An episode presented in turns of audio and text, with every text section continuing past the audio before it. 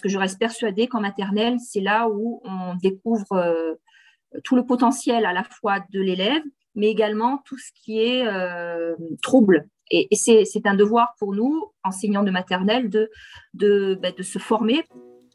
Bienvenue sur le podcast pour un plein épanouissement affectif et cognitif. Un podcast pour les parents, les professeurs et les éducateurs Montessori qui veulent plonger dans les neurosciences et la pédagogie Montessori.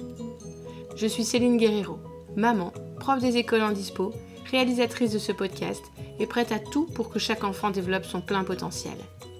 Pour ce faire, je forme les adultes à la pédagogie Montessori et je propose des outils aux parents et aux enfants qui sont scolarisés en école traditionnelle. Vous pourrez découvrir ma formation Montessori Neuroéducation sur mon blog montessori-apprendreautrement.com. J'ai également la chance de travailler avec l'équipe d'ERA Montessori. C'est un organisme de formation qui propose des formations de grande qualité avec un accompagnement pédagogique individualisé. Pour devenir éducateur Montessori, rendez-vous sur formationeramontessori.com. Je crée aussi des outils pour les parents et les enfants des écoles traditionnelles. Mon programme Apprendre à apprendre à la maison pour mieux réussir à l'école et Je mémorise la conjugaison s'adresse aux enfants du CE1 au CM2. Si ce podcast vous plaît, je compte sur vous pour partager les épisodes qui vous plaisent avec vos amis et vos collègues et pour laisser un commentaire sur votre plateforme d'écoute. Et une note de 5 étoiles si vous êtes sur Apple Podcast. C'est la meilleure solution pour donner de la visibilité au podcast et contribuer vous aussi à développer le plein potentiel de chaque enfant. Avant de vous présenter mon invité du jour, je voudrais vous apporter quelques précisions sur la formation Montessori. Voilà, je, suis bloquée depuis une semaine avec un limbago, euh, mais mon esprit continue de, fonctionner à 100 à l'heure parce que j'ai, comme vous le savez, voilà, j'ai vraiment à cœur euh, d'améliorer cette formation que je vous propose depuis 2019. Et une des, un, des, un, des, gros bénéfices, c'était que vous pouviez vous inscrire quand vous vouliez, travailler euh, de chez vous à votre rythme et euh, prendre 3 mois ou 6 mois ou 9 mois pour terminer la formation. Donc c'était un avantage, mais le, un des inconvénients, c'est que vous n'aviez pas le, soutien de vos collègues euh, et du, groupe. L'apprentissage entre pairs, euh, c'est vraiment quelque chose de, puissant et il y a vraiment des avantages importants à pouvoir se rencontrer, même, même si c'est en ligne, se rencontrer, échanger, se soutenir. La nouvelle organisation que je m'apprête à mettre en place, c'est quand même de vous proposer d'avancer ensemble pendant trois mois. Donc la prochaine session, par exemple, sera de août à octobre. Et pendant ces trois mois, euh, je vous proposerai qu'on échange, en visio bien sûr, mais quand même euh, voilà, de vive voix, euh, pour pouvoir se soutenir, s'apporter, voilà, répondre à vos questions, euh, et ça, ça sera le premier mercredi de chaque mois et le troisième mercredi de chaque mois en fin d'après-midi. Donc l'idéal, c'est pas grave si vous ratez, vous en ratez quelques, vous ratez quelques séances euh, pendant ces trois mois, il y aura un replay, mais l'idéal est quand même d'être présent pour pouvoir vraiment profiter euh, de l'expérience des, autres, des autres professeurs des écoles, voilà, pouvoir poursuivre la réflexion ensemble. Et puis garder notre motivation aussi, parce que des fois dans une formation plutôt longue quand même, c'est difficile de, rester motivé et de, tout gérer. Donc on pourra, euh, on, pourra avancer ensemble pendant ces trois mois. Euh, vous, pourrez lire tous les détails hein, sur mon blog, mais je voulais vous apporter cette petite précision parce que je tenais vraiment à remettre un peu plus euh, bah, de liens, de liens humains entre nous. Pour ce 112e épisode, j'ai eu l'opportunité d'échanger avec Sylvie Vrezionek-Bénichou, qui a été professeure des écoles en maternelle pendant 15 ans. Sylvie s'est formée en orthopédagogie et vient de réussir son CAFIPEMF et donc depuis cette année scolaire, elle est conseillère pédagogique. J'ai interrogé Sylvie sur son parcours, sur sa formation d'orthopédagogue, sur les libertés et les limites en tant que conseillère pédagogique, et bien sûr, nous avons échangé sur le sujet d'aujourd'hui, les fonctions exécutives. L'enthousiasme de Sylvie est contagieux et je crois qu'elle a semé des petites graines dans ma tête quant à l'évolution de ma carrière professionnelle. Je laisse place à ma conversation avec Sylvie. Bonjour Sylvie, bienvenue sur le podcast. Bonjour Céline. Donc je suis ravie de vous accueillir aujourd'hui pour parler d'un sujet qui nous tient à cœur à toutes les deux, les fonctions exécutives. Mais avant de rentrer dans le vif du sujet, est-ce que vous voulez déjà vous présenter, nous dire euh, voilà, qui vous êtes, ce que vous faites au niveau professionnel, et on viendra ensuite aux fonctions, aux fonctions exécutives. D'accord. Bah, déjà, je vous remercie de m'avoir invité. Ça, Ça me fait très plaisir. donc, je suis Sylvie Vrezionek-Bénichou. Je suis professeure des écoles depuis 15 ans et directrice d'école maternelle depuis 14 ans. Et puis, euh, il y a deux ans, j'ai tenu à faire une formation d'orthopédagogue qui m'a beaucoup apporté pour euh, plein de questionnements que j'avais durant, durant toutes ces années de, professeur. Et puis donc, euh, cette année encore, j'ai eu un petit virement dans ma carrière professionnelle et donc je suis maintenant, aujourd'hui, conseillère pédagogique au sein de l'éducation nationale. Voilà, en gros, le, parcours de ces 15 dernières années. D'accord. Et qu'est-ce qui vous a... Donc, est-ce que c'est pour répondre à un besoin en classe que vous avez suivi cette formation en orthopédagogie? Alors, à la fois pour moi, parce que je m'intéresse énormément à la pédagogie et surtout à comment aider euh, les élèves à besoins éducatifs particuliers, parce que c'est quelque chose que j'ai rencontré euh, tous les jours en maternelle, hein, encore plus en maternelle, je dirais qu'en élémentaire. Et puis, ben, pour mes élèves également, tout à fait.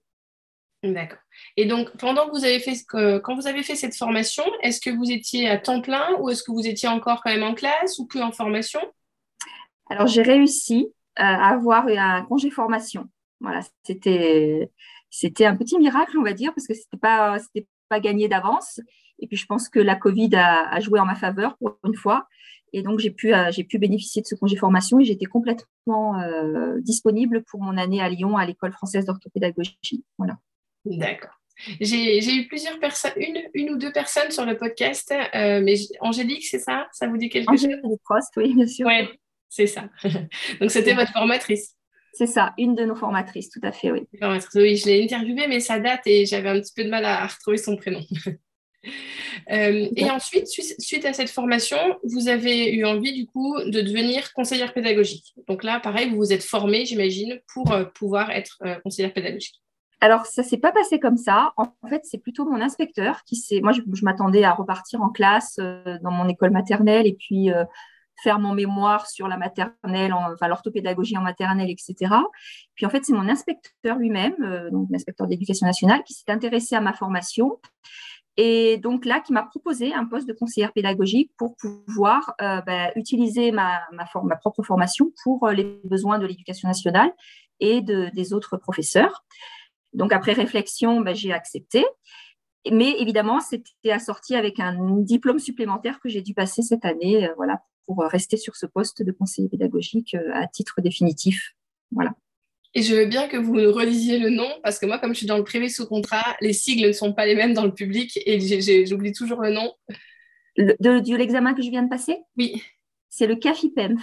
Ah donc, c'est le certificat d'aptitude pour être maître formateur donc, euh, et, pouvoir être conseiller pédagogique au niveau d'une circonscription d'école et également intervenir euh, au sein de l'INSPE, euh, par exemple, pour des formations auprès des, des, des, néo, euh, néo-profs ou, également dans, dans, les circonscriptions d'école pour les professeurs tout simplement qui sont déjà en poste, voilà, dans le cadre de leur formation continue. Et donc, c'est pendant, pendant cette année scolaire que vous avez passé le CAFIPEMF et que vous êtes devenue conseillère pédagogique? Alors, j'étais conseillère pédagogique à titre provisoire depuis septembre. Et puis, donc, j'ai dû passer le CAFIPEM pour pouvoir rester sur ce poste. Et j'ai eu la réponse là il y a 15 jours. Euh, je suis certifiée, ça y est. D'accord. Donc, est-ce que vous avez commencé déjà à accompagner des professeurs des écoles ou ça sera en septembre? Non, ça y est, j'ai pu commencer déjà euh, tout au long de l'année à avoir euh, une mission de conseil auprès d'eux. Mhm. Donc, suivant, suivant leur, leur demande, ils pouvaient m'appeler pour que je vienne dans la classe pour observer un élève qui était en difficulté et puis leur donner des, billes, entre guillemets, par rapport à mon expérience et puis par rapport à ma formation d'orthopédagogue. J'ai également beaucoup assisté à des équipes éducatives qui sont, qui sont très importantes parce que c'est là où on rencontre les parents et puis euh, l'équipe pluridisciplinaire qui gravite autour de, de cet enfant. Euh, voilà. Et puis j'ai pu également commencer à faire des formations également euh, pour les professeurs de, dans l'éducation nationale euh, en rapport avec euh, mes compétences euh, que j'ai acquises en, orthopédagogie, tout à fait. Ça, c'est un vrai bonheur d'ailleurs. Oui, et le fait que ce soit votre inspecteur qui vous sollicite et qui, voilà, qui s'intéresse à cette formation, ça, je trouve que c'est n'est pas encore la même démarche que quand la démarche est personnelle. Quoi. Là, là c'est vraiment lui qui est venu vous chercher. Donc, C'est chouette. On se dit que ça, ah bouge. Oui, oui, enfin, oui, ça, ça, ça c'était vraiment un, signe positif pour moi, tout à fait. Je euh, je m'y attendais pas du tout et je pense que c'est pas le réflexe euh, euh, commun dans l'éducation nationale, hein, on va dire. Mais là, vraiment, c'est pour ça que j'ai accepté, même si c'était très compliqué de gérer tout ça cette année. Mais je pense qu'il fallait sauter sur l'occasion, entre guillemets, de cette ouverture vers quelque chose de nouveau et quelque chose de positif, je pense, pour l'éducation nationale.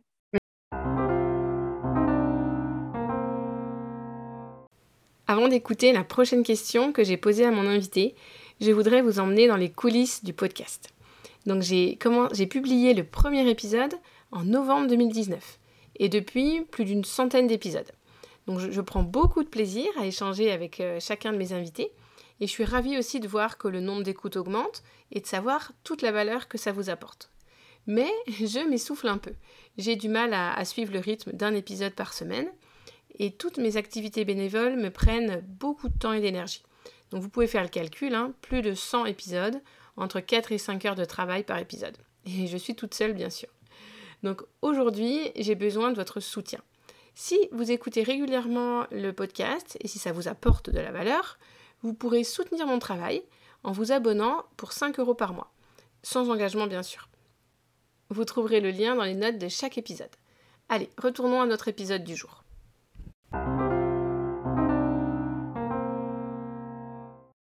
Et juste pour que je sois sûre de bien comprendre, cette année, vous n'aviez pas de classe, du coup, vous étiez déjà conseillère pédagogique. Oui. C'est ça, j'ai quelqu'un qui a pris l'intérim de ma direction, puisque je ne savais pas si j'allais réussir, si j'allais retourner. Euh, quelqu'un, une maîtresse a pris l'intérim de ma direction et ma classe. Et moi, j'ai pu me consacrer à, mon poste de conseillère pédagogique, mon CAFIPEMF, et continuer l'orthopédagogie, puisque je suis en cours de certification. Donc, euh, j'ai des élèves également euh, en, orthopédagogie. voilà. D'accord. Et qu'est-ce pour les auditeurs qui n'ont jamais entendu parler d'orthopédagogie, qu'est-ce qui vous a le plus aidé, le plus marqué, le plus euh, intéressé?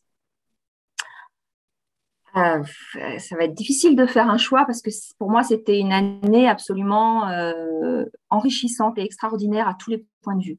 Aussi bien au niveau, on était une vingtaine hein, de personnes. D'ailleurs, on venait de tout, horizon. Il n'y avait pas que des professeurs comme moi. Il y avait aussi des gens qui voulaient se, reconvertir ou avoir pour leur propre culture générale un, bagage supplémentaire. Donc, il y avait toutes sortes de professions qui étaient là. Et donc, le fait de, confronter nos, façons, nos, puisque l'orthopédagogie, je, vais le redéfinir hein, pour nos auditeurs, euh, c'est vraiment, on va dire, euh, un médecin généraliste des apprentissages, même si bon, on n'est pas du tout dans le côté euh, médical, hein, pas du tout, mais c'est pour euh, expliquer qu'on va, voilà, on va, on va regarder pour un apprenant, que ce soit un élève ou même un ado, ou même plus tard, on peut aussi travailler avec des seniors, on va regarder toutes, toutes ses fonctions, à la fois exécutives et à la fois sa façon pédagogique, son versant pédagogique, et puis on va essayer de, de comprendre ce qui se passe, même s'il n'a pas de trouble, ces difficultés, et puis y remédier avec beaucoup de dialogue, avec euh, le travail sur la métacognition qui est très important. Et justement, tout ça, on l'a fait on l'a fait aussi vivre dans notre école, entre nous. Et ça, j'ai trouvé ça extraordinaire de voir que euh, ben, la même chose pour chacune d'entre nous, c'était perçu différemment. Donc, on peut, on peut se regarder une image tout simplement ou apprendre un poème. On peut se dire, ben, tout le monde l'apprend de la même façon. Ben non, en fait. Et on s'est, interviewé chacune. Et ça, j'ai trouvé ça absolument extraordinaire parce qu'après, quand on, est devant une classe, ou on est devant nos, petits élèves, ben, on peut se dire, ben, ben, en fait, il fait comme moi. Ben non, pas du tout, en fait. Donc, d'où l'importance de d'abord euh, essayer de comprendre son cheminement de pensée, sa façon d'apprendre, pour pouvoir ensuite ben, y trouver peut-être des, difficultés et mieux l'aider mais ne pas partir bien en tête en disant ben, moi je fais comme ça, donc lui il fait comme ça. Et ça, mm. ça a été la vraie richesse de notre école, je pense, parce qu'on était 20 euh, personnes différentes avec 20 façons différentes de, de, de, de, travailler, la 20 façons différentes de mémoriser, 20 façons différentes de prendre en compte euh, ce qu'on perçoit au niveau perceptif. Enfin, c'était mm. très, très riche. Voilà. Et puis, on a, on a vraiment balayé euh, beaucoup de troubles, enfin, quasiment tous les troubles d'apprentissage toute cette formation qu'on n'a pas au niveau de l'éducation nationale. Et puis, euh, comme je vous dis, les fonctions exécutives dont on va parler et, tout ce qui est métacognition aussi qui, me, qui m'intéresse beaucoup et qui me passionne. Hmm. J'ai quand même si une des parties euh, principales, c'était la métacognition et les fonctions exécutives, j'ai l'impression que ça se chevauche un peu avec la neuroéducation aussi. Oui, c'est vrai que j'en ai pas parlé, mais c'est un gros, gros, un gros euh, pan de notre formation. Hein. Donc, on a eu même Steve Masson hein, qui est venu nous former pendant plusieurs jours.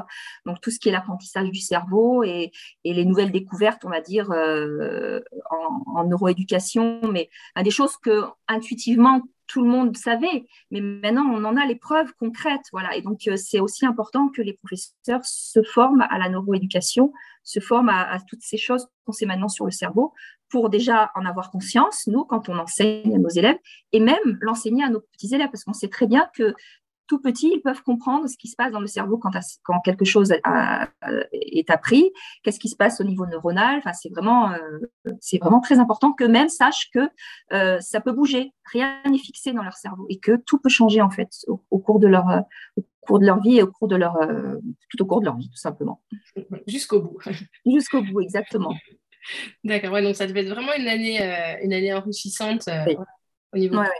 Qui m'a, qui m'a vraiment fait fait voir tout un panel de choses dont je n'avais pas conscience, que je pressentais, on va dire, en, tant que professeur par mes lectures, par mes écoutes de, de, conférences. Mais là, vraiment, on a pu euh, mettre des choses structurées euh, pour, euh, pour mieux voir tout ce qui peut, tout ce qui peut je veux dire, poser problème dans un apprentissage mm. et y remédier, comment y remédier. Que ce soit pour des troubles ou pas, hein, d'ailleurs. Hein. c'est ça, ça tout l'intérêt de l'orthopédagogie. Hmm, d'accord. Alors, rentrons maintenant qu'on vous connaît un petit peu plus et qu'on voilà, a une idée un petit peu de, votre parcours, euh, rentrons dans le vif, le vif, du sujet, les fonctions exécutives. Euh, par quelle, euh, par quelle entrée vous souhaitez passer? Enfin, voilà, comment, Qu'est-ce qui. Imaginons que les. c'est un sujet qui a déjà été abordé sur le podcast. Hein. Bah, j'avais échangé avec Grégoire Borst et sûrement comme ça de manière un peu plus courte avec d'autres invités. Euh, imaginons que les auditeurs n'aient jamais entendu parler des fonctions exécutives. Pourquoi voilà, Qu'est-ce que c'est et euh, pourquoi c'est vraiment important de, de, les connaître en tant qu'enseignant alors, moi, je dirais que les fonctions exécutives, euh, c'est un peu. Euh, alors, j'avais entendu une image comme un chef d'orchestre, en fait, hein, dans notre cerveau, pour pouvoir justement mieux utiliser nos fonctions cognitives. Alors, nos fonctions cognitives, c'est le langage, c'est tout ce qui est euh, visio-spatial, c'est tout ce qui est toutes les mémoires, parce qu'il y en a énormément. Et donc, pour mieux utiliser toutes ces capacités cognitives qu'on a, on a les fonctions exécutives les fonctions exécutives euh, qui sont un peu donc des, un chef d'orchestre pour pouvoir utiliser comme il faut ceci. Et si on ne connaît pas ces fonctions exécutives et qu'on ne les développe pas correctement ou qu'on n'y remédie pas si on voit qu'il y a des, choses qui n'ont pas été faites dès, dès l'enfance, puisqu'on sait très bien que c'est dès l'enfance que ça se développe, on sait aujourd'hui que ça va poser des problèmes toute notre vie, enfin toute la vie de l'apprenant ou, notre vie, si on n'a pas des fonctions exécutives euh, stables, on va dire. Et pas que dans notre vie d'apprenant d'ailleurs, on sait aussi que ça va avoir des fonctions, euh, des, problèmes vraiment euh, très prégnants au niveau vie sociale, au niveau la santé mentale, psychologique, le bien-être général, et, encore plus que, ben, par exemple, on, on, dit toujours par, plus que le QI ou plus que euh, les, les, de quel, de quel euh, milieu socio-économique on vient, ou encore plus que l'aptitude à la, littératie ou la numératie, ces fonctions exécutives sont vraiment, vraiment prédictives de tout ça. Donc, d'où l'importance de, de, les connaître déjà, et puis de les travailler, nous, en tant que professeurs, dans nos écoles, dans nos classes, et dès le plus jeune âge. Et ça, euh, je l'ai découvert tout récemment. Je, je n'en avais pas conscience du tout. Mmh. Mais malheureusement, ce n'est pas des choses qu'on nous, qu'on nous transmet dans la formation initiale ou même en formation continue. Mais ça va changer, ça va changer. Oui, ça va changer, vous êtes là. pas, pas, que moi, mais il y a, y a, des choses qui bougent, il y a, des choses qui bougent. Vraiment. Oui, et en vous écoutant parler, j'ai retrouvé l'autre invité, c'était en anglais, c'était Adele Diamond, qui ah avait donné l'exemple de, de, la prise de médicaments et du chocolat euh, le contrôle inhibiteur. Donc là, c'est vraiment un exemple qui n'est pas relié aux apprentissages, mais à la vie quotidienne. Voilà, mm. si on a, euh, par rapport à la prise de poids, la santé, si on si n'arrive pas à se retenir avec la tablette de chocolat, ou si on a des médicaments à prendre à heure fixe et qu'on n'arrive pas voilà, à trouver un système pour, euh, pour le faire.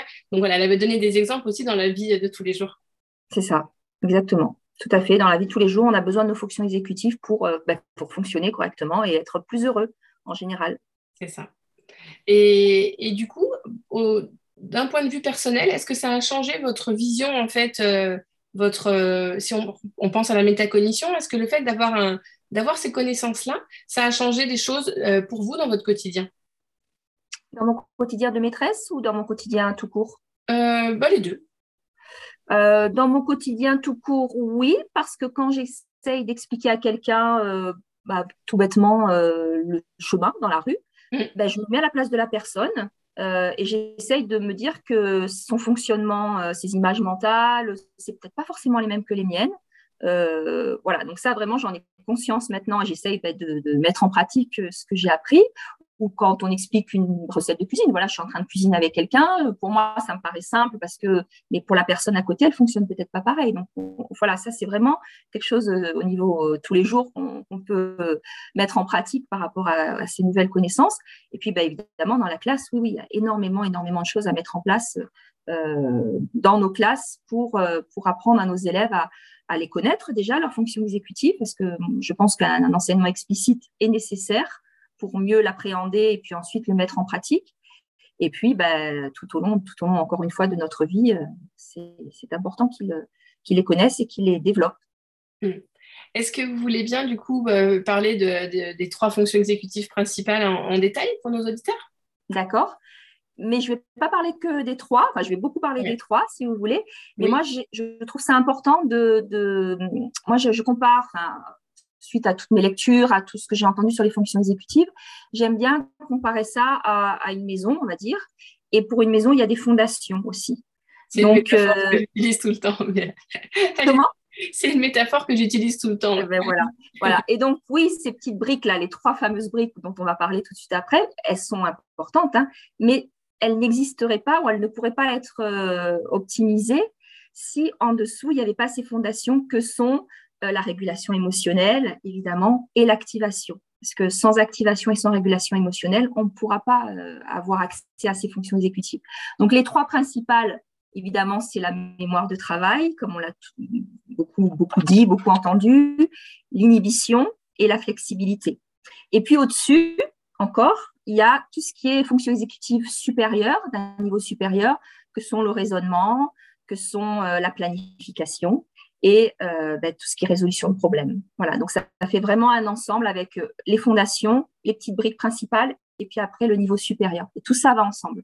Ça, voilà, c'est on, peut les travailler euh, indépendamment, mais il faut avoir en tête le reste aussi, je pense, pour que ce soit bien, bien, ben, pour que ce soit comme une recette de cuisine. Hein, il y a des ingrédients, puis après pour que le tout fonctionne bien, et puis euh, le four avec la bonne chaleur, etc.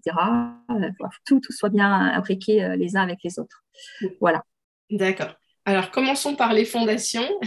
et si vous voulez faire à chaque fois le parallèle avec la classe, pour pas être dans la théorie et après dans la pratique, mais mêler les deux. D'accord. Alors, bah, les fondations, bah, pour ce qui est de la régulation émotionnelle, on sait que des fonctions exécutives peuvent être présentes en classe s'il y a un climat serein, si les élèves viennent en classe euh, d'une façon euh, joyeuse, on va dire, pas reculons. Et ça, ben, c'est, à mon avis, c'est avant tout au professeur hein, de le mettre euh, en place dans sa classe. Alors, de plusieurs manières, hein, d'avoir une classe ben, gaie, qui donne envie de rentrer dans cette classe, la façon dont on va accueillir nos élèves le matin, même si on a des soucis, peu importe personnels, ça ne doit pas transparaître au niveau de l'accueil de, nos petits élèves. On peut les accueillir d'une façon euh, différenciée, suivant, euh, suivant chacun d'entre eux, qu'on va connaître au fur et à mesure de l'année. Tout ça, ça va créer un climat de bienveillance qui va permettre, alors je ne dis pas que ça va résoudre tous les problèmes de régulation émotionnelle, après il y aura des outils qu'il faudra utiliser en fonction des moments, en fonction de l'élève, mais en tout cas il y aura un espèce de climat général bienveillant pour pouvoir ensuite travailler notamment les fonctions exécutives, mais travailler également tout le reste des, compétences euh, académiques. Euh, pour ce qui est de l'activation, ben, c'est pareil, c'est un moment donné où il va falloir que l'élève se mette à, travailler, se mette à vouloir. Et tout ça, c'est un travail également, parce qu'on sait très bien que l'activation, il y a deux facteurs principaux, c'est la motivation et l'attention. Hein, et donc ça aussi, ça se travaille, on le sait. Hein, Jean-Philippe Lachaud a fait tout un travail énorme dessus que je conseille à, tous les professeurs euh, au niveau de l'attention. Hein. D'ailleurs, euh, maintenant, au niveau de l'éducation nationale, il y a des, alors on appelle ça des magistères. C'est vraiment un, cursus euh, à faire sur plusieurs heures en, libre, chez soi, quand on, a, quand on veut. Et on peut apprendre à apprendre l'attention dans nos classes. que ce soit au niveau élémentaire, mais même au niveau des adolescents. Donc ça, c'est quelque chose qui fait partie de, des, choses que les professeurs devraient connaître pour euh, ben, euh, initier mieux cette attention de nos élèves pour qu'ils puissent avoir cette petite partie d'activation qui soit là au moment où il faut pour, euh, pour rentrer correctement dans les apprentissages. Et puis la motivation, ça reste aussi quelque chose qu'il faut travailler avec eux et moi, je dirais trouver, trouver, ben, on le sait très bien, les motivations intrinsèques, c'est ce qui est le plus important euh, pour pouvoir euh, continuer tout au long de notre parcours, qui est long pour certains. Parce que si on a des motivations extrinsèques, ça dure pendant un moment, mais au final, c'est pas ce qui est le plus important. Voilà. Donc une fois qu'on a travaillé ça, qu'on a explicité ça avec nos élèves, qu'on a trouvé des choses, on peut à ce moment-là avoir les bonnes bases pour travailler nos fonctions nos autres petites briques et nos fonctions exécutives en général je résume, hein, mais je, ce serait, je pourrais en parler pendant, pendant plus longtemps, mais voilà, c'est le résumé. Et ça, ben, l'activation, on peut, ben, moi, j'utilise toujours, euh, j'aime bien utiliser au niveau, par exemple, pour euh, l'attention, les, les, les, poutres de l'attention hein, que Jean-Philippe Lachaud a décrites. Donc, je, je bâtis avec mes, mes, élèves, surtout en maternelle, des petites poutres avec des Legos, hein, tout simplement. Et donc, je leur explique, ben, ben déjà, on travaille tous ensemble sur euh, si c'est une attention de longue durée, de courte durée, si c'est une attention euh, très très focalisée parce que c'est quelque chose de difficile, ou alors c'est quelque chose qu'on fait tous les jours, donc on peut être plus serein et, voilà. Et puis aussi sur la difficulté, est-ce que c'est quelque chose de difficile qui a un enjeu particulier parce qu'il y a un examen, par exemple avec des collégiens pour le brevet, ou voilà. Donc ça on travaille. Et puis à chaque fois je euh, très visuellement, très explicitement, j'explique à, mes élèves en orthopédagogie ou dans une classe qu'ils vont devoir avoir cette attention-là, avec cette poutre-là pour, euh, pour ce moment-là de, travail. Ça, s'explique et ça s'explicite vraiment à, nos élèves.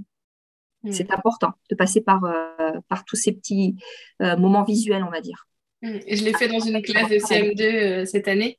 Et euh, voilà, en fait, j'ai conçu un programme Apprendre à apprendre qui est plus pour les parents de CE2, CM1, CM2, mais euh, pour les enseignants aussi, mais je m'adresse plus euh, voilà, à un enfant individuellement. Et du coup, j'ai fait la même chose, mais dans une classe de CM2. Et la poutre, la poutre de l'attention, voilà, ça a super bien marché. Et, la, et la maîtresse, ma collègue a, a continué après de le, de, de le, mettre en place avec les enfants, même après les séances. Et à chaque fois, ils, anticipaient en disant, voilà, comme ce que vous venez de décrire. Et, et le fait que ça soit une métaphore ou une image visuelle, je trouve que ça les aide beaucoup. Mm, mm. c'est ça, exactement. on peut le mettre sur le bureau. Voilà, là, on va avoir cette poutre-là. Ils comprennent, ils font la relation tout de suite, le lien avec ce qu'on a travaillé avant. Et ça les prépare. Ça, et puis, ça prépare leur, cerveau, hein, puisqu'on sait que faut... le cerveau est quelque chose de, de feignant. Hein. Euh, il va faire, euh, si on lui dit pas, il va faire le moins possible. Hein. Il va utiliser euh, le minimum Et donc, il faut vraiment qu'on le prépare à, ce qu'on va faire pour qu'on soit efficient, on va dire, dans nos, apprentissages. donc ça, c'est les, les, bases, on va dire les fondations. Alors après, tout ce qui est euh, mémoire de travail. Donc on sait très bien que la mémoire de travail, elle est fragile, elle est limitée en temps et limitée en, en items. Hein. On, dit toujours qu'il y a sept items, plus ou moins deux, hein. donc entre 5 et 9 pour un adulte. Donc, pour un enfant, on peut réduire. Hein. Donc, un enfant en école maternelle, ça va être quatre items, trois même des fois, sans trouble. Hein. Je parle toujours sans trouble. Puis en école élémentaire, ça va peut-être être quatre, cinq items, toujours plus ou moins suivant les, élèves. Mais c'est pas extensible comme la mémoire à long terme. Donc, à nous, professeurs, de le savoir, d'en avoir conscience, pour ne pas surcharger cette mémoire de travail. Si on veut avoir euh, bah, un travail efficace avec eux, on ne peut pas leur demander euh, de noter euh, d'un seul coup comme ça des consignes à rallonge. Non, il faut, y penser. Il faut choisir des, mots clairs pour une consigne qui doit les amener à un certain but. Si jamais on a affaire avec des élèves avec des troubles, encore plus faire attention à ça pour ben, leur dire ben, voilà, je vais te noter au, tableau. Euh, s'il y a une consigne avec plusieurs, euh, plusieurs points, ben, voilà, tu prends le temps de faire ça, ça, ça, pour, pour, diminuer sa charge mentale et sa mémoire de travail, pour qu'il puisse justement ben, arriver au but qu'il veut, qu'il veut obtenir. Ça, c'est très important. voilà. et, et moi, je reste toujours euh, persuadée qu'il faut en parler avant. On ne peut pas dire, ben voilà, euh, la non, il faut d'abord expliquer qu'est-ce que c'est la mémoire de travail. Le lien, c'est comme un petit peu un bureau, un petit bureau comme euh, sur lequel on va travailler pour après le mettre plus tard dans la mémoire à long terme, qui est le disque dur en fait de, notre de notre cerveau en fait. Et, ce petit bureau, il est fragile. Évidemment, il faut faire attention à tous les tous les tout ce qui est bruit extérieur aussi. Voilà, il y a plein de choses à savoir et à travailler avec eux pour optimiser tout ça. Et en classe, euh, il faut le faire. Il faut le faire euh, dès, dès, la maternelle d'ailleurs. Mm. Voilà. Après, au niveau de l'optimisation, on peut leur apprendre à optimiser, à faire des liens pour regrouper certains, certains items si jamais euh, on en a besoin pour qu'ils puissent. on ne peut pas l'élargir à souhait, mais on peut l'optimiser, cette mémoire de travail. Mm. Et ensuite, du coup, les deux autres. Alors, les deux autres, ben, alors, l'inhibition. L'inhibition, c'est vraiment quelque chose à travailler. Euh, les trois sont à travailler. Mais l'inhibition, il y a vraiment des études, on le sait, hein, qui ont été faites pour euh, cette, cette, euh, cette, fonction exécutive, qui est comme un frein mental. Hein. On ne va, pas, va pas parler sans réfléchir, on ne va pas se lancer dans une activité sans se poser avant, savoir exactement ce qu'on va faire. Et, ça, ça s'apprend. Et bon, ben, on a tous tout le monde connaît euh, le, test du marshmallow hein, qui, a fait, euh, qui, a, été fait plusieurs fois. Mais euh, en classe, lorsqu'on a des exercices qui demandent une certaine réflexion, on peut explicitement, alors j'avais lu une, étude très, très bien expliquée du laboratoire de la mm-hmm. pour, pour expliquer comment travailler avec nos élèves l'inhibition à la fois, c'était, il y avait deux exemples. Il y avait un travail sur les mathématiques et puis un travail également sur euh, les, euh, comment dire, la conjugaison ou les, les, accords. Et ils expliquaient, ils avaient fait deux groupes, hein, deux groupes, et donc ils expliquaient que euh, le groupe pour lequel on avait expliqué l'inhibition, bon, c'était très bien. Mais pour aller encore plus loin dans ce travail, ils avaient créé une espèce d'attrape-piège réel, hein, un attrape-piège devant l'élève sur son bureau, avec les cartes réponses, donc la carte, euh, la bonne réponse, la mauvaise réponse, et puis un, signe rouge euh, disant attention, là c'est le piège, il faut que je m'arrête, il faut que je mette un frein mental dans, mon processus et que je me dise oh, oh euh, je dois comparer par exemple un nombre, voilà, je dois comparer 22 brindilles et puis 3 fagots sauf que je sais que les fagots, c'est 10 brindilles, ben, je vais prendre mon temps pour faire euh, la comparaison, parce que je, dois comparer des choses qui ne sont pas comparables, donc je dois d'abord faire un une transformation. Mais le fait de le poser euh, réellement, hein, de façon euh, tangible sur sa table, et de dire, voilà, j'attrape le piège, je le mets sous une vitre transparente, et puis ensuite, je décide de la bonne réponse, il y a un gain phénoménal au niveau des résultats euh, de, cette, euh, de cette expérience. Voilà. Et pareil pour euh, les, accords, ils ont fait la même chose hein, avec deux groupes d'élèves. Et on voit le gain de la façon, quand ils le font de façon explicite plutôt que de façon moins explicite. Il y a vraiment un gain d'apprendre l'inhibition. Donc si un enfant tombe dans le piège, je les mange et il met un S oui, Exactement. Et eh ben, le fait que l'enfant soit au courant, enfin, ait entendu parler du contrôle inhibiteur, euh, déjà, ça, ah, ah, oui, d'accord, c'est pour ça que je tombe dans le piège. Déjà, ça, apporte de la conscience. Et après, euh, ils allaient au-delà en faisant quoi? Ils allaient au-delà en, le, en construisant un piège ah physique sur leur bureau. Voilà, c'était pas. Il y avait les deux. Il y avait ceux qui, mm. le professeur disait attention, il y a un piège, c'est déjà bien, hein, c'est déjà le mm. minimum. Puis après, il y avait ceux vraiment qui, pendant un temps, euh, travaillaient physiquement l'inhibition en l'attrapant dans, un, dans un, une espèce de pochette transparente. Et, voilà. et là, il y avait encore un gain supérieur euh, pour, euh, pour, ben, pour échapper à ce, cette pensée heuristique et retomber sur notre pensée algorithmique. Et, et voilà, c'est ça. Ça vient du livre Entraîner le cerveau à résister que j'ai juste à côté. Oui. Oui, c'est voilà, ils, ont fait des, des, études expérimentales très très poussées sur cet apprentissage de l'inhibition parce qu'on sait parce qu'on sait très bien, mais justement que ça on va le travailler toute notre vie. Ne pas parler euh, à, tort et à travers, pouvoir réfléchir avant de, faire une action pour euh, évaluer. Euh, voilà, tout ça c'est essentiel dans tout, pour nos apprentissages, mais également tout au long de notre vie. Donc ça s'apprend, mmh. ça s'apprend dès le plus jeune âge. Oui, c'est pour ça que je crois que ce n'est pas judicieux de les séparer, les fonctions exécutives, parce que tout est lié. Oui, et, euh, et, pour, et, pour, la, la flexibilité, ben voilà, tout, tout, est lié. C'est ah, voilà, j'inhibe, ah oui, je ne tombe pas dans le piège, j'inhibe, je me retiens. Et après, ah oui, il faut que je change, de stratégie. Exactement, exactement. Donc oui, euh, oui, c'est pas judicieux du tout parce qu'on sait très bien aussi que, que le cerveau, il a besoin, il a des connexions hein, toujours qui se font dans tous les sens. Donc on peut en parler, on peut les travailler un petit peu séparément, mais après le but, c'est à chaque fois de trouver des, des, des travaux complexes. Alors complexe ne veut pas dire difficile, euh, dans le sens où ça réunit plusieurs fonctions exécutives pour travailler à la fois la mémoire de travail, l'inhibition, la flexibilité. Et là, là, ça va être vraiment efficient pour, euh, pour le travail des fonctions exécutives. Mmh. Et vous vouliez aussi nous parler des fonctions de haut niveau, c'est comme ça qu'on les appelle, je crois, de haut niveau. Oui, oui, les fonctions de haut niveau, bah, tout ce qui est euh, planification. Hein, donc, une fois qu'on aura eu ces, ces, petites briques de base, bah, on sera à même de raisonner correctement, on sera à même de planifier euh, correctement un projet, euh, une action à long terme, parce qu'on va devoir d'abord se poser, on va devoir donc euh, pas aller trop vite, donc inhiber. Ensuite, on va devoir récupérer des informations, peut-être que le professeur, ou peu importe si c'est pour, même si c'est pour programmer un anniversaire, par exemple, on va devoir regarder en, en, mémoire tout ce qu'on doit faire. Et puis, ben, si jamais on est à un moment donné embêté parce qu'on avait prévu ça, puis finalement il pleut, ben, on va devoir être flexible. Et puis voilà. Mais tout ça, va se planifier, va on va devoir à, un moment donné utiliser justement toutes nos fonctions exécutives de base pour avoir ce, cette planification, avoir ce raisonnement. Et puis dans la résolution de problèmes en mathématiques, c'est évident que toutes ces fonctions exécutives vont jouer pour, euh, pouvoir être efficaces et efficients surtout euh, dans ces résolutions de problèmes. Tout à fait. Mmh. Et est-ce que vous pourriez nous donner un exemple, un exemple concret en maternelle sur justement comment travailler des fonctions exécutives avec nos élèves?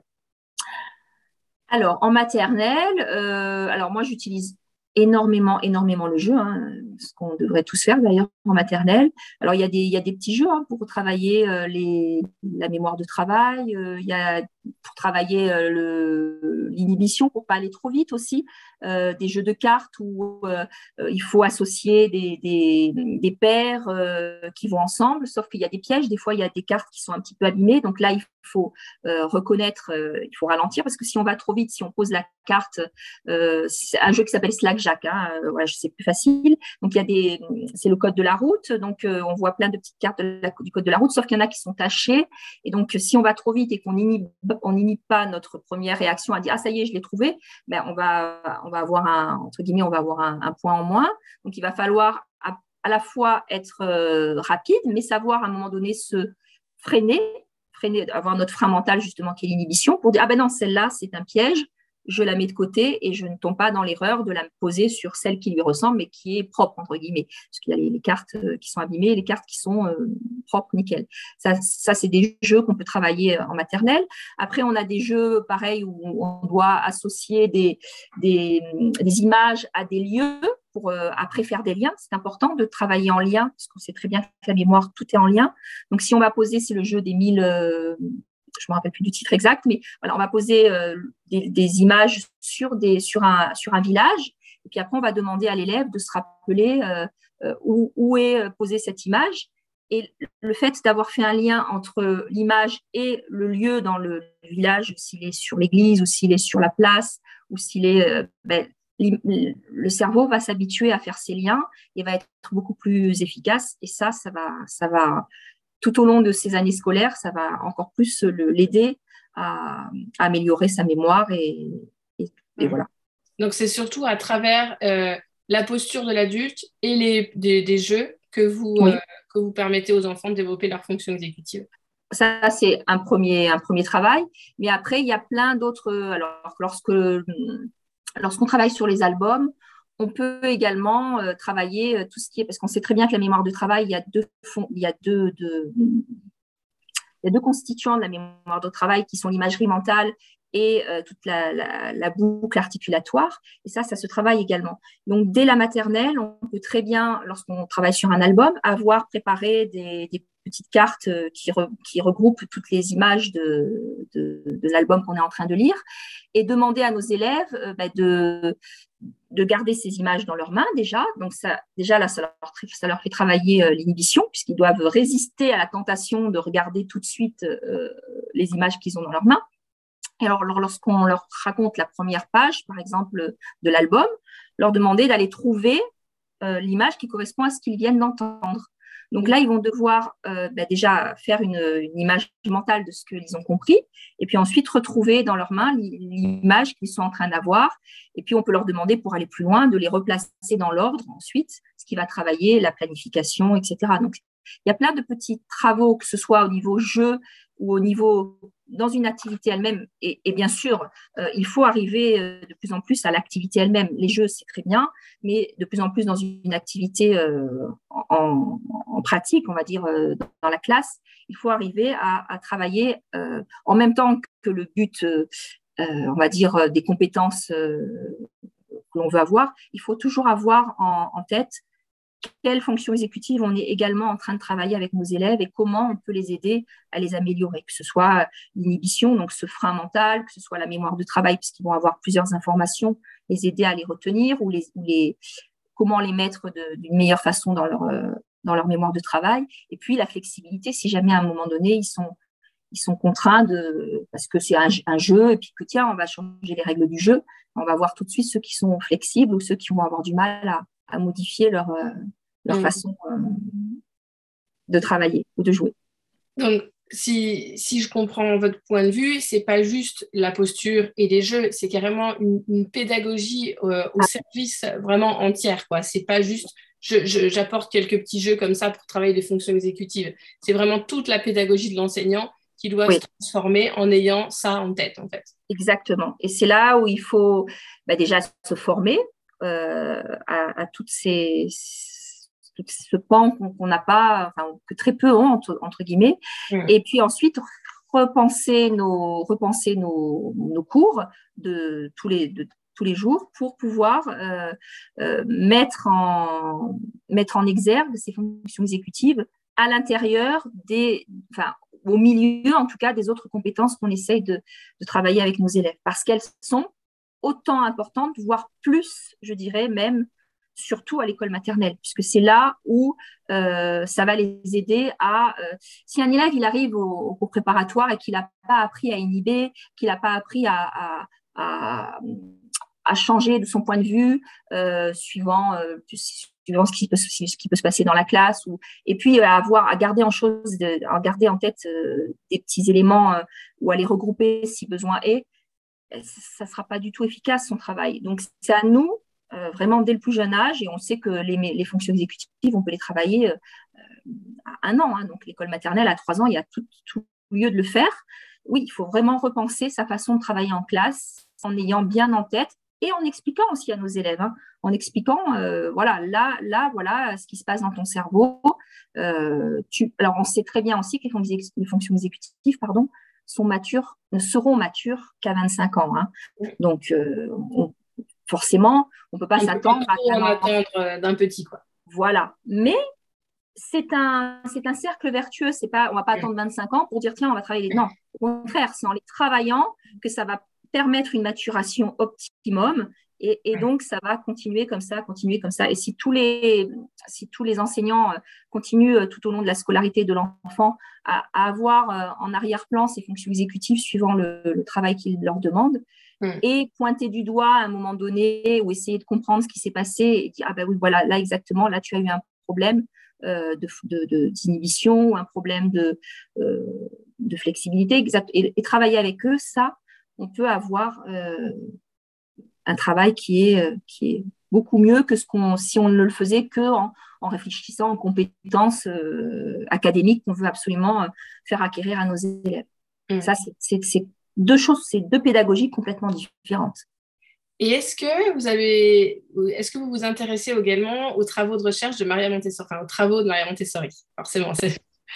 Alors, oui, certainement à très très très moindre mesure par rapport à vous, mais c'est vrai qu'en maternelle, même sans, sans forcément euh, acheter du matériel Montessori, hein, mais en utilisant euh, un matériel qui permettent à l'enfant de, de, s'auto, on va dire, de, travailler en autonomie, de, prévoir son petit planning, de voilà, je, veux atteindre ce but, je veux aller chercher telle et telle chose. Oui, bien sûr, bien sûr que c'est essentiel. Et d'ailleurs, la pédagogie Montessori, pour le peu que je connaisse, euh, favorise les fonctions exécutives. C'est ça. Maria Montessori, elle parlait pas, elle n'utilisait pas le mot fonction exécutive, mais quand on lit ses travaux, tout en fait, tout, enfin, tout, comment dire, tous ces travaux nous emmènent dans cette direction. Et elle parlait de l'attention, de faire des choix, et tout, tout en fait est relié. Et on se dit, ah mais ouais, en fait, c'est de ça dont elle parlait sans utiliser le, mot.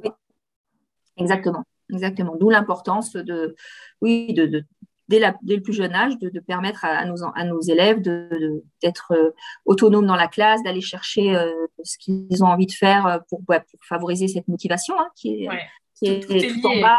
Voilà, tout est lié en fait. Tout est lié.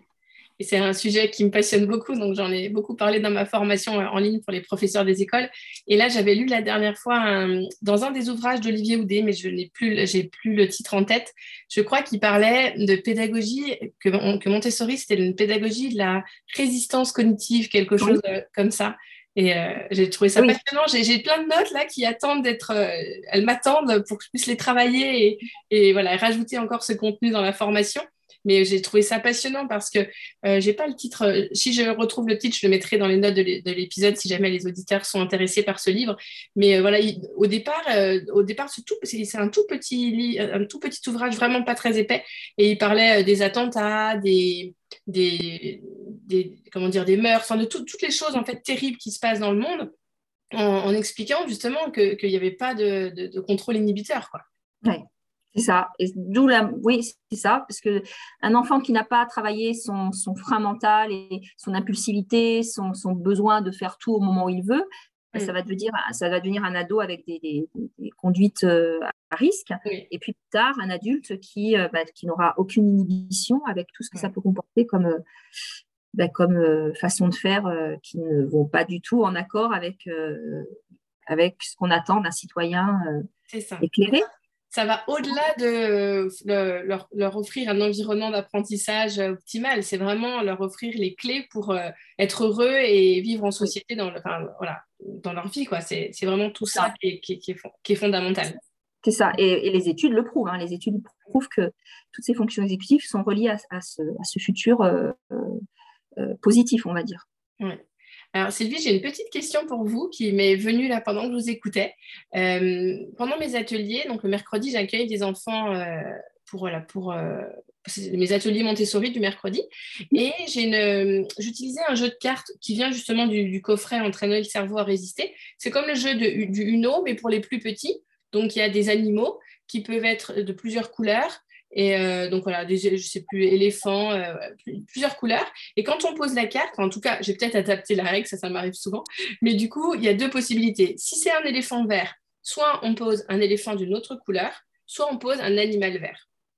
Et euh, ce petit jeu-là, je l'ai fait quasi, alors, quasiment tous les mercredis avec une, petite fille en grande section. Et, en fait, elle, n'arrive pas à comprendre moi, en tout cas, je n'arrive pas à comprendre ce qu'elle ne comprend pas. Et même au début, je me suis dit, c'est peut-être trop tôt, elle est peut-être encore pas prête. Donc, à certains moments, on mettait ce jeu de côté, puis on y revenait. Mais je ne sais pas si vous, avez une, si vous avez des pistes en fait pour m'aider. Est-ce que c'est possible qu'en grande section, ça soit trop tôt et il vaut, mieux dans ce cas-là attendre encore quelques mois, qu'elle soit un peu plus mature? Mais j'ai un peu vécu ça comme une frustration parce que on a, on a y a beaucoup, beaucoup joué mais euh, je n'ai pas réussi, en fait, à, la fin de l'année, elle n'arrivait pas à se dire, à chaque fois, j'étais obligée de redire la règle. Euh, c'est un éléphant vert, alors là, tu te rappelles, soit tu mets un autre animal vert, soit tu mets un éléphant. Regarde ces, cartes. Alors des fois, je la guidais, des fois, je lui disais, est-ce que tu crois que tu as une carte que tu peux mettre? Et non, elle, mettait une carte qui n'était pas appropriée. Ou euh, de temps en temps, elle, de temps en temps, elle arrivait à mettre une bonne carte, mais c'était pas vraiment, c'était pas du sûr, du sûr. C'est un coup ça marchait, un coup ça marchait plus. Est-ce que vous avez euh, une, idée, des pistes? Parce que cette petite fille, je vais la retrouver au mois de septembre. Et, euh, et ça m'a questionné en fait. Je me suis dit, mais qu'est-ce qu'on fait quand ça bloque comme ça et que ça marche? Vraiment, ça marche pas. Alors, est-ce que, est que vous avez essayé de, de, lui faire, elle, verbaliser les règles? Euh, Voilà, moi, je voudrais que tu m'apprennes à jouer à ce jeu. Est-ce que tu pourrais m'expliquer comment Est-ce que vous avez essayé dans l'autre sens? Qu'elle essaye, elle, de vous? Il me semble que oui et qu'elle n'arrivait pas à les formuler. D'accord. Alors peut-être que dans un premier temps, vous pourriez simplifier la tâche en ne prenant qu'une seule règle. Bah, écoute, on va, on va ne prendre plus qu'une seule règle. On va prendre les animaux et tu ne mets que si tu vois le même animal. Donc si ça, vous ne parlez plus des couleurs. Oui. Est-ce que vous avez essayé comme ça? Non, j'ai pas essayé de, de, découper en fait la, ouais, que les animaux, ou puis peut-être après que les couleurs. Oui, exactement. on remet les deux règles ensemble. C'est ça, c'est ça. D'abord que les animaux, on va, on va s'occuper que des animaux. Donc tu ne mets l'éléphant, s'il y a un éléphant, tu mets un éléphant. S'il y a pas, si tu n'as pas d'éléphant dans tes cartes, tu mets rien. Ensuite, on va faire les couleurs. On fait ça plusieurs fois, après on fait les couleurs plusieurs fois. Et puis après, bah tiens, si on mélangeait les deux règles, et donc oui, ça, ça va demander à la fois la flexibilité, là on voit bien les fonctions cognitives, hein, euh, les fonctions exécutives, pardon, on voit bien la flexibilité de, cette petite fille qui va devoir euh, ben, euh, passer d'une règle à l'autre. Peut-être pour elle, c'est très difficile. Et puis avoir en même temps cette inhibition, cette espèce de frein mental qu'elle va devoir utiliser pour pas aller trop vite et pas voilà. Donc là, on, est vraiment, vous êtes vraiment sur un cas très très concret de, de travail euh, de, ces deux fonctions exécutives euh, essentielles avec cette petite fille. Et après, peut-être avant de mélanger les deux règles, peut-être faire aussi des petits pictos. Euh, alors, dans les magistères éducation nationale qui sont enfin prévus pour les professeurs, il y a la flexibilité, c'est donc la petite balance hein, pour passer de, voilà, et puis le frein avec un stop pour l'inhibition. Donc vous pouvez le mettre aussi devant elle pour qu'elle ait un visuel en lui expliquant. Hein, vous pouvez lui expliquer aussi, voilà, tu vois, quand tu, quand tu vas trop vite, c'est que tu, il faut que tu donnes, que tu ordonnes à ton cerveau de ralentir. Donc mm. voilà le petit stop. Et là, prends ton temps, regarde tes cartes, prends ton temps et tu peux te demander si c'est la couleur, quand, une fois que vous avez fait tout le travail en amont.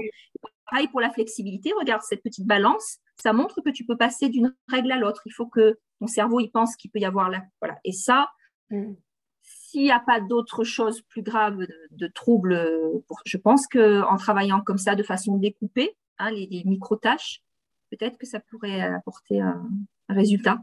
Bon, en tout cas, je vais essayer au mois de septembre. Donc, merci pour, merci pour ces pistes.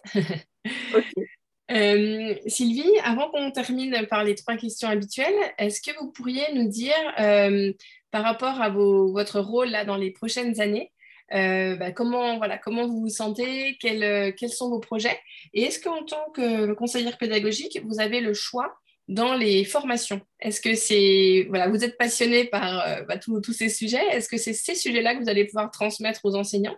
Ou est-ce que vous avez quand même des sujets des fois qui sont imposés et que vous ne choisissez pas? Alors oui, j'ai des sujets qui sont imposés forcément. Hein. Mais euh, je ne sais pas si vous avez entendu parler de l'école académique de la formation continue dans l'éducation nationale. Alors, c'est tout nouveau, hein. ça, date d'il y a quelques semaines. Hein. Donc, c'est en, maturation depuis euh, quelques mois, on va dire, au niveau du ministère. Mais euh, excusez-moi, l'école académique de la formation continue pour les professeurs dans l'éducation nationale. Donc, c'est quelque chose qui tient à cœur à, à notre ministère et ils sont en train de mettre en route cette école de la formation continue. Euh, qui, va permettre pardon, aux professeurs donc, dans l'éducation nationale d'avoir un, choix dans leur parcours de formation. Parce que jusqu'à présent, on, entre guillemets, on les inscrivait, nous, en tant que conseiller pédagogique ou l'inspecteur au niveau de chaque circonscription d'école, on les inscrivait à des, formations suivant, euh, voilà, suivant euh, des moments, etc. Là, les professeurs vont avoir le droit de choisir dans ce catalogue de formation euh, des formations, mais justement, ce qui leur permet de se, de se former sur euh, trois ans.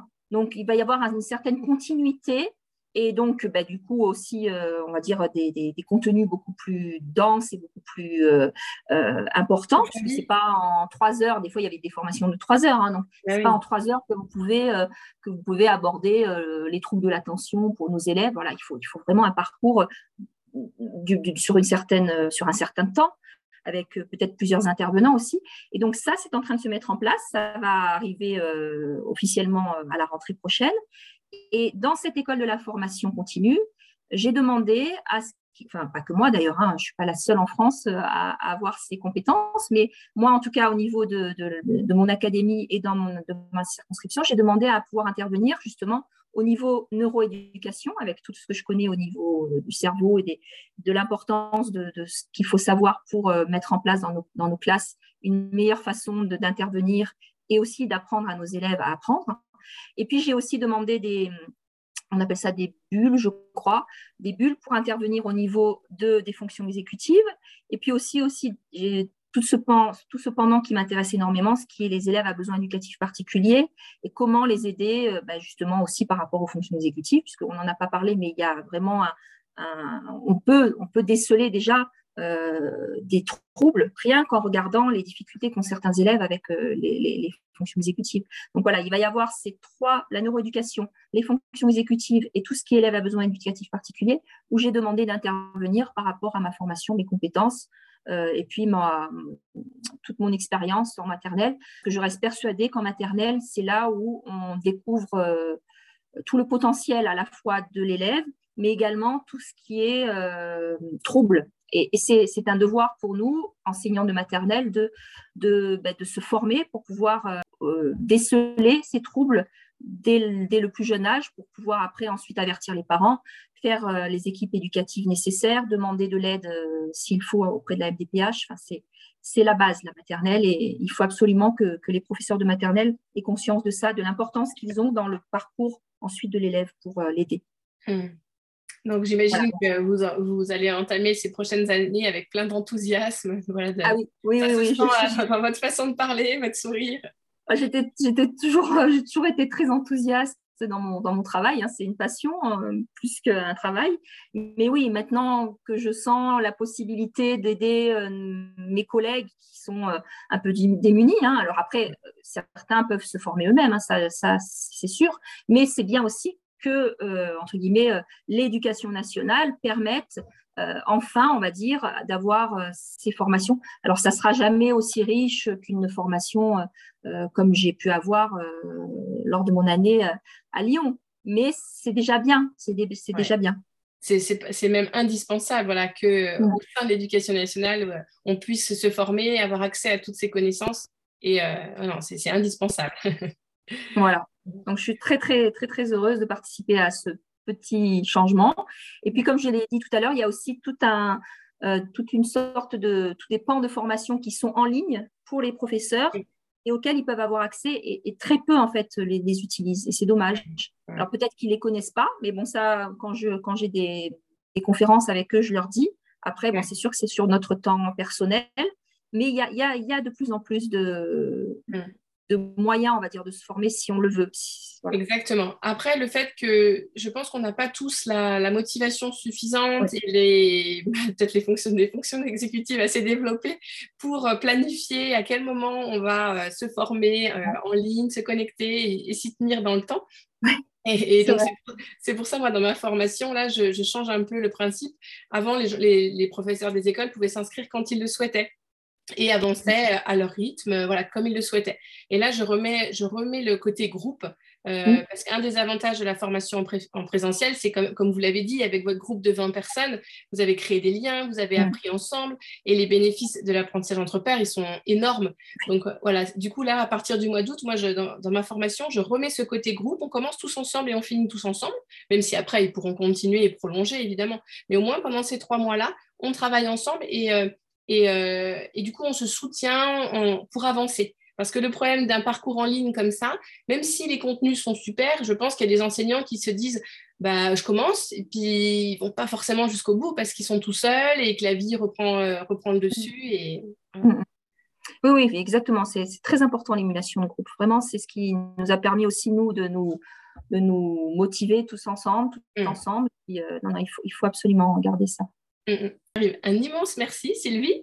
On va terminer par les trois questions habituelles. Est-ce que vous auriez déjà un livre à nous partager? Alors, un livre, oui, je l'ai préparé. Alors, c'est le livre de monsieur Joseph Storder, donc, qui est un, monsieur avec lequel j'ai eu aussi une formation euh, enrichissante de trois jours, qui a écrit ce livre avec une euh, professeure des écoles, Marilyn Boll, qui est aux éditions Astéo, et qui est euh, Comment développer les fonctions exécutives dans le fondamental. Alors, dans ce livre, vous trouverez ce dont je viens de parler, mais vraiment euh, appliqué à des exercices euh, que l'on fait en maternelle, que l'on fait au cycle 2, il y en a même pour le cycle 3. Donc, comment on va pouvoir travailler l'inhibition, la, mémoire de travail, la flexibilité sur des exercices euh, avec aussi des compétences académiques derrière. Mais on peut aussi trouver toutes ces fonctions exécutives au milieu de tout ça. Donc, il est extrêmement bien fait, il est très complet et il donne vraiment des, des, des, pistes pratiques pour, pour nous, euh, pour nous, les professeurs des écoles, si on veut vraiment s'intéresser aux fonctions. après, il y a toute une partie au début théorique, hein, qui est très hmm. bien d'ailleurs, parce que ça nous permet d'apprendre, pour ceux qui sont néophytes, d'apprendre ce que c'est les fonctions exécutives. Puis après, il y a toute cette fonction, cette côté pratique avec des, des, exemples très, très, très pratico-pratiques ce qu'aiment les professeurs, justement. voilà. Les professeurs des écoles n'en peuvent plus quand c'est que de la théorie, ils veulent la pratique. Je fais comment dans ma classe?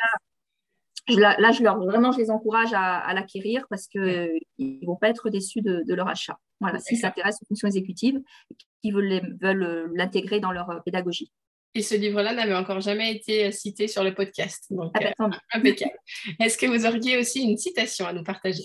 Alors, la citation, c'est une citation de Antoine de la Garandrie donc qui est aussi un pédagogue, mais qui a aussi tout un côté de gestion mentale qui est très intéressant et qui rejoint la métacognition, et qui dit que c'est en donnant, euh, comment dire, c'est en donnant euh, l'intelligence, alors il faut que je la lise parce que je n'arrive jamais à la dire, c'est en donnant aux élèves l'intelligence de leurs moyens qu'on leur donne les moyens de leur intelligence. Est-ce que c'est clair? C'est en donnant à nos élèves l'intelligence de leurs moyens qu'on leur donne les moyens de leur intelligence.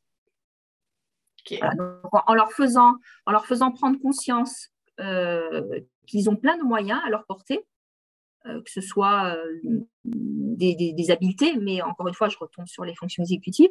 Et eh ben, quand ces élèves-là auront compris tout ça, ils vont avoir, donc ils vont être plus armés dans leur propre intelligence globale, on va dire, de, de leur. voilà. D'accord. Et on va terminer euh, si vous voulez bien, par soit un coup de cœur, soit un coup de gueule. Moi, ce sera un coup de cœur. Et, donc là, ben, ce sont des livres d'Art Mela. Euh, donc, c'est une dame qui a écrit des livres sur les émotions, émotions, euh, mode d'emploi. Donc, j'ai eu une conférence avec elle, avec l'Union des, des, orthopédagogues de France, auquel j'adhère et je fais partie. Et donc, cette dame, à travers ses livres, explique qu'en fait, derrière toutes les émotions, il y a un besoin caché et euh, c'est des, bandes dessinées, hein, donc c'est très, très facile à lire.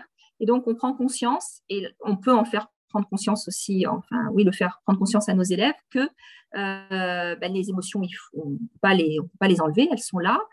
Il faut savoir les accueillir, savoir les nommer.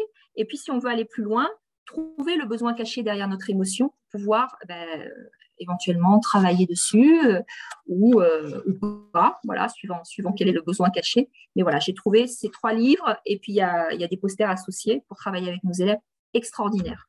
Et même avec des tout petits, hein. je me rappelle d'avoir fait lire à mes... Euh, non, je me rappelle d'avoir lu à mes filles quand elles, elles avaient 5-6 ans. Et l'exemple de la chaussette au début, je l'ai encore en tête et c'est vraiment, c'est vraiment éclairant. Et puis, voilà, le fait que ça soit sous forme de BD avec des petites illustrations très, très mignonnes, euh, pour les enfants, c'est génial. Ah ouais, j'ai vraiment mon coup de, c'est vraiment un coup de cœur de, ces derniers, dernières semaines, on va dire. Oui. Et eh ben, euh, merci beaucoup, Sylvie. Merci, Céline. Encore merci pour euh, m'avoir invitée.